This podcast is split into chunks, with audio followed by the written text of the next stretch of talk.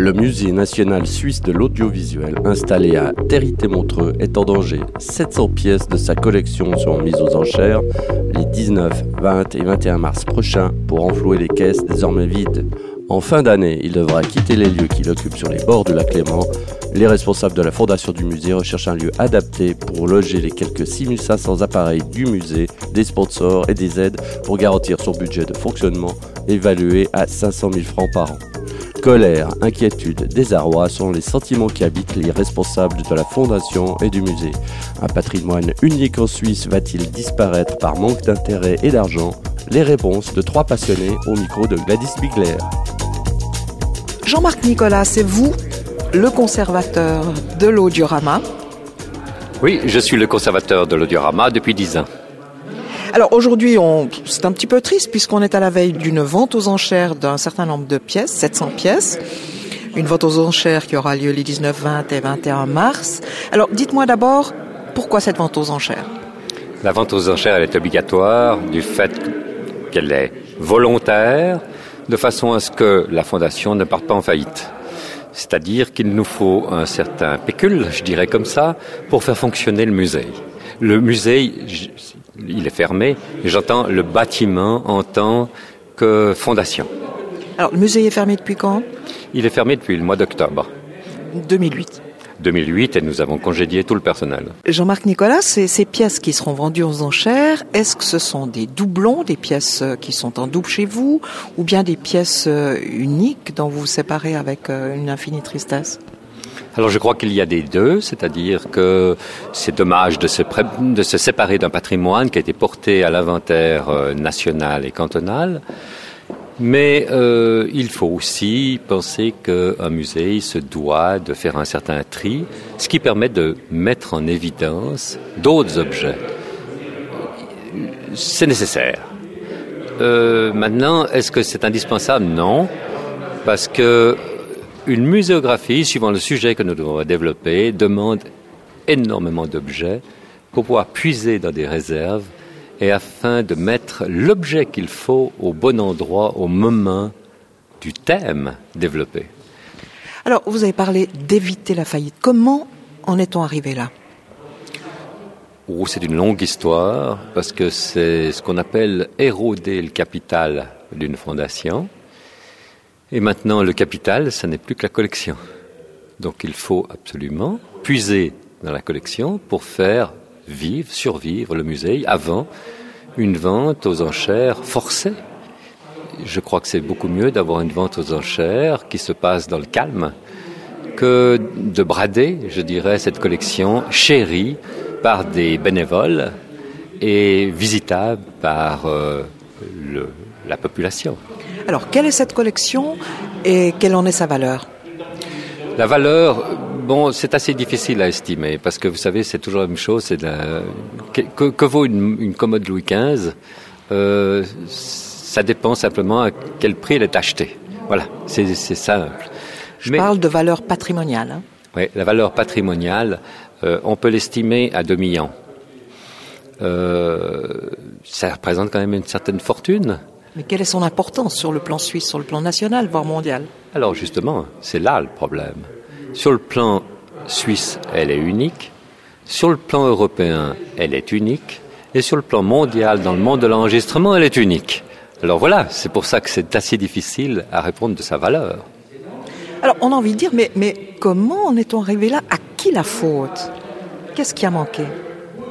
Une volonté. Une volonté politique, un intérêt politique, et je pense que les personnes, que nous avons interpellés sur le plan politique n'ont pas une sensibilité nécessaire qui permette de comprendre la valeur, puisqu'ils ont vécu peut-être avec euh, l'appareil, euh, qu'ils disent oh mais maintenant j'ai un poste de télévision qui est autre, j'ai un poste de radio qui est autre, qui est maintenant numérique, donc euh, mon ancien poste je l'ai mis à la poubelle. Alors un collectionneur il ne le voit pas comme ça. Récemment par exemple on m'a offert pour un tout petit poste que je tiens dans la main, avec un seul tube dessus, euh, entre 4 et 5 000 euros. Alors, euh, voilà, uniquement pour un objet. Euh, peut-être bien que cette même personne sur le plan politique dirait Oh, ça vaut rien. Donc, la valeur ici, elle est estimée, heureusement, par une équipe extrêmement compétente de collectionneurs, de personnes avisées, c'est-à-dire de professionnels. Et je dois dire qu'on a monté ici une équipe en dix ans exceptionnelle pour euh, valoriser la collection. En plus, tout est informatisé. Alors j'ai fait une petite expérience pour imprimer aujourd'hui l'inventaire de la collection, c'est plus de 5000 pages A4. Ça vous situe un tout petit peu la base de données euh, de cette collection. Et ça permet bien sûr une dynamique extrêmement grande puisque on peut faire une exposition en l'espace de 10 minutes. Vous me donnez les critères, vous voulez, de votre exposition. Cinq minutes après, je peux vous dire où on va chercher l'appareil. Alors, dites-moi, je vais vous demander assez succinctement, quel est l'historique de cette fondation et de son musée? Ah, l'historique est très intéressant. C'était des gens passionnés, euh, tels que M. Schenker, tels que M. de Momolin, M. Vaudot, M. Glour, ont voulu tout, ont créé quelque chose autour, je dirais, du sauvetage de l'émetteur du champ de l'air. Alors ils ont additionné avec des postes de radio et puis d'un coup ils se sont dit ah mais on pourrait prendre l'appareil, le premier récepteur de radio en Suisse de Monsieur euh, Dro Georget, euh, l'additionner là. Vous savez, c'est l'histoire de la Tour Eiffel en Suisse parce que c'est l'heure. C'est-à-dire les horlogers ont participé à la radiodiffusion en Suisse. C'est un long sujet qu'on pourrait développer, mais ce n'est pas l'objet d'ici. Donc on a des objets extrêmement sensibles dans l'histoire du canton, dans l'histoire nationale, qui permettent de développer des sujets pendant beaucoup de temps. On s'est passionné avec cela avec euh, Jacques Donzel, par exemple, qui a, qui a développé les sujets et euh, évidemment, le monde était passionné de savoir par un objet de retrouver son histoire. Et ce musée a combien d'années? Alors, il a le, le, musée ici a 20 ans, mais la fondation a 40 ans. Et Montreux l'a voulu ici en ces lieux, de ce musée. Et bien sûr, c'est pour ça que c'est un petit peu la honte de penser que celui qui a voulu le musée, il lâche le musée. Alors, on vous sent amer, bien que vous disiez que vous, que vous ne l'êtes pas, mais vous êtes très très amer aujourd'hui. Euh, Qu'est-ce que vous avez envie de dire aux autorités politiques? Vous nous avez lâchés. Et en plus, euh, il n'est pas possible de dire nous ferons le bâtiment quand vous aurez des sponsors. Parce que les sponsors ne viendront jamais si le bâtiment n'est pas fait. J'avais trouvé un sponsor pour faire l'entrée du musée. Il ne veut pas venir parce que le bâtiment n'est pas réalisé. Alors, soyons clairs, le bâtiment n'est pas adapté, il n'est pas adapté aux handicapés. Euh, y a, y a, le, le, bâtiment est insalubre, tout simplement. Donc, de toute façon, pour vous, c'est plus possible de rester là tant que le bâtiment n'est pas euh, rénové. Absolument. Impossible de rester dans un bâtiment de ce type-là. Je dirais même, pas seulement pour les objets, aussi pour les collaborateurs. Vous savez, des bénévoles, c'est des gens qui se dévouent. Ils qu n'aiment ni, le ni les cafards, ni l'humidité. Voilà, exactement. Il faut leur faire passer euh, leurs heures à travers euh, ce monde insalubre.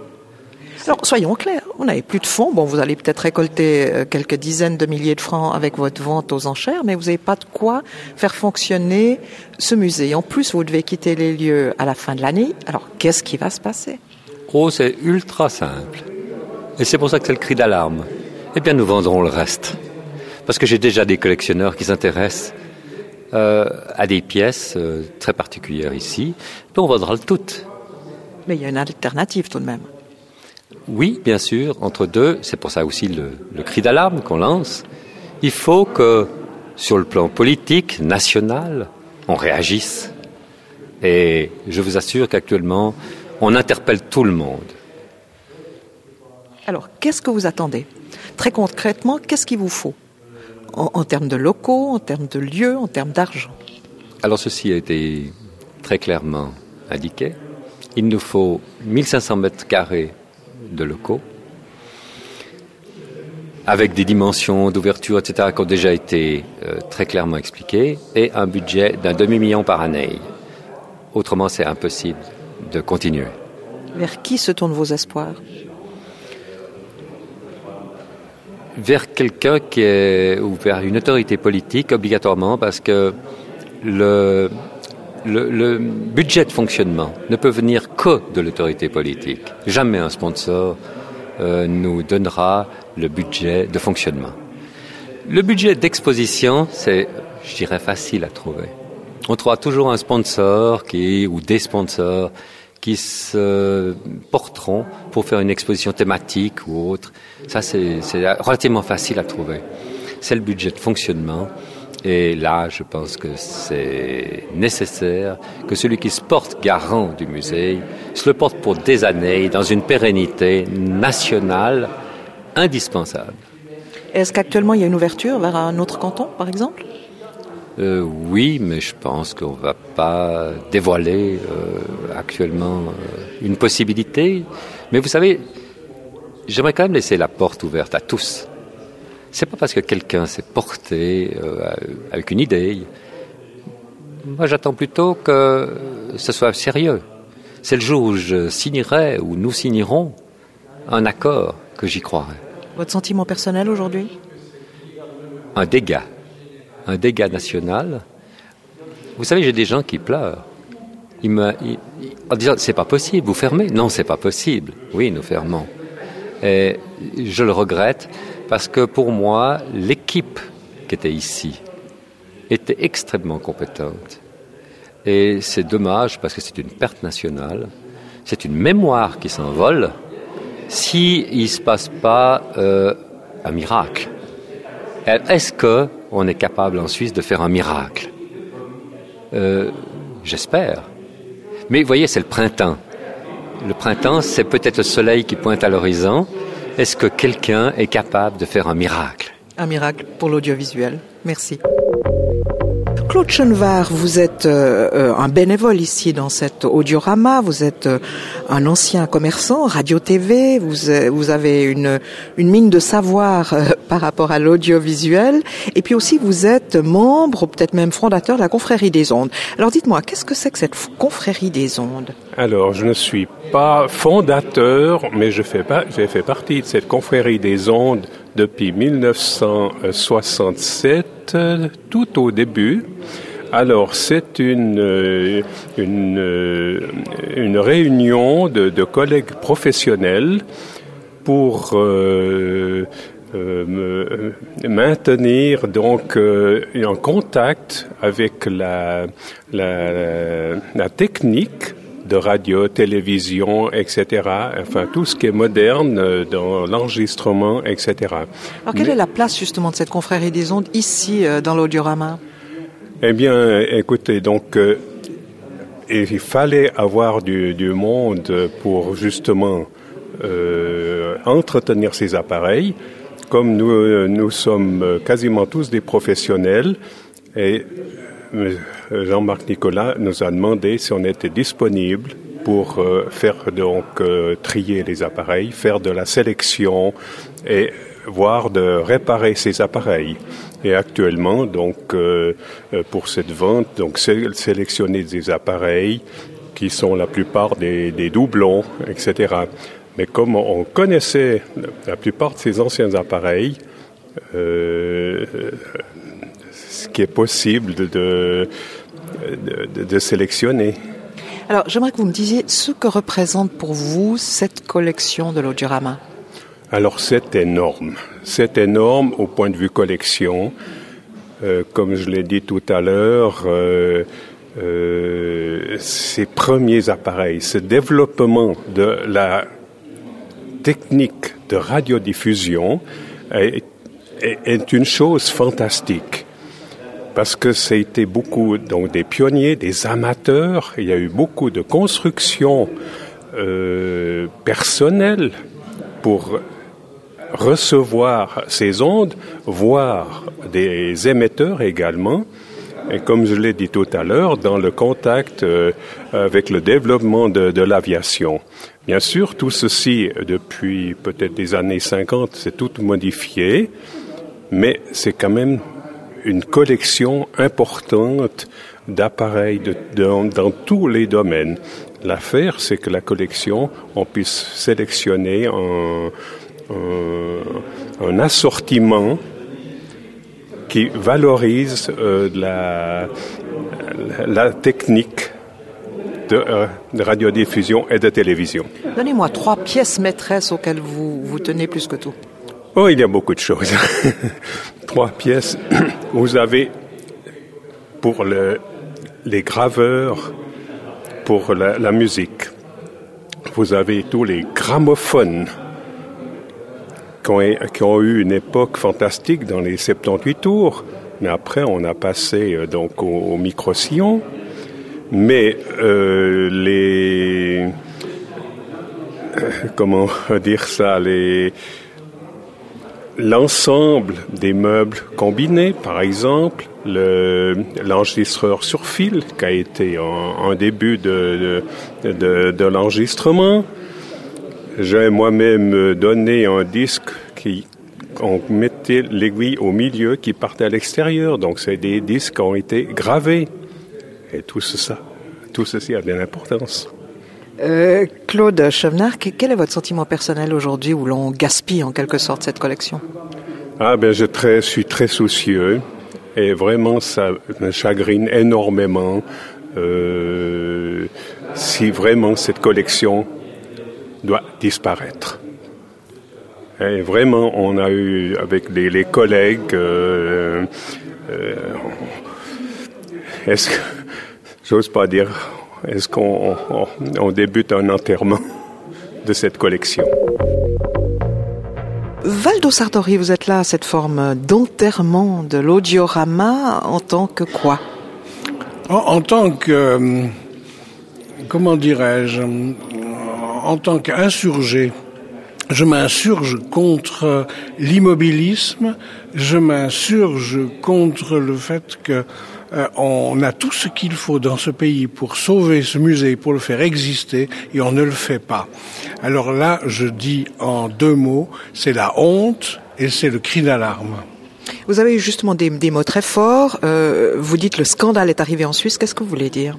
Je veux dire par là que, comme je le stipulais dans les propos que j'ai tenus tout à l'heure, si on imagine l'inimaginable, c'est-à-dire que l'État français se désintéresse du Louvre, eh bien, en Suisse, on se désintéresse du musée d'Audiorama, et ceci au niveau communal, cantonal et fédéral, et c'est ça qui est absolument honteux, largement honteux. Qui est responsable? Qui pointez-vous du doigt en tout premier? Alors, je pointe du doigt euh, des personnes dont je n'ai pas les noms, car je ne suis pas dans la politique. Je pointe du doigt des gens qui, justement, ont décidé que euh, ça ne sert à rien. Des gens qui ont dit non, on ne veut pas du musée ici, alors qu'ils l'ont souhaité au départ. Des gens qui euh, dirigent notre pays, que ce soit au niveau communal, cantonal ou fédéral, et pour qui euh, l'audiovisuel ne représentait rien, parce qu'ils ne savent sans doute pas ce que c'est. Vous savez, demander à, un médecin ce que c'est qu'un portique, demander à un clochard ce que c'est qu'une Porsche, lui il sait ce que c'est qu'un Porsche. Un riche, il sait ce que c'est qu'une Porsche. Je suis pas sûr que le riche sache ce que c'est que de vivre sous un Porsche. C'est ça la grande différence. Alors vous qui connaissez bien ce musée de l'audiovisuel, l'audiorama, qu'est-ce que ça représente euh, pour la Suisse finalement ce musée? Alors ça représente, non seulement pour la Suisse d'ailleurs, mais pour le monde entier, ça représente une histoire, l'histoire de la vie en audio et en visuel depuis les débuts de la communication électronique, depuis les débuts de la télévision, début du tourne-disque, début de euh, la euh, diffusion, quelle qu'elle soit, euh, par les ondes ou par le fil. Imaginez que ici vous pouvez voir le premier enregistreur d'Edison sur rouleau. C'est hallucinant de penser le travail qui se fait entre le magnétophone que vous tenez vous dans les mains, Gladys, en mini-disque, en numérique, et ce qui se passait il y a 50 ans, 60 ans, il s'est passé un gigantesque, une, gigantesque évolution. Et cette gigantesque évolution, elle est dans ce musée. Elle est l'histoire. Elle est, elle est le poste de radio par lequel on écoutait Énigme et Aventure. Elle est le poste d'émetteur par lequel on communiquait durant la résistance en France et les, appareils de mesure que l'on utilisait aux États-Unis pour travailler dans la télécommunication. Et elle, elle est la vie par l'audio et le visuel, par ces deux sens-là que euh, sur les cinq que nous avons, ces deux sens-là sont représentés ici au niveau de l'évolution de la vie entre 1900, disons 1890 et nos jours. D'où doit venir le salut de ce musée? Le salut de ce musée doit venir de personnes qui ont peut-être sans doute les moyens, mais en tout cas l'envie de euh, représenter la vie sous forme spectaculaire, de représenter l'histoire du monde en audio et en visuel, avec euh, quelques moyens à investir. Oui, c'est vrai, comme le disait Jean-Marc Nicolas, il faut peut-être euh, environ 4 ou 500 000 francs de manière à lancer le bouchon, mais ça ne suffit pas d'avoir de l'argent pour que ça tienne le coup une année. Il faut de l'argent pour rénover le bâtiment, il faut de l'argent pour éviter de déménager, il faut de l'argent pour créer du spectacle, donc créer des emplois, et à la limite, c'est le moyen de lutter contre le chômage et de lutter contre la crise d'aujourd'hui avec les moyens d'audiovisuel.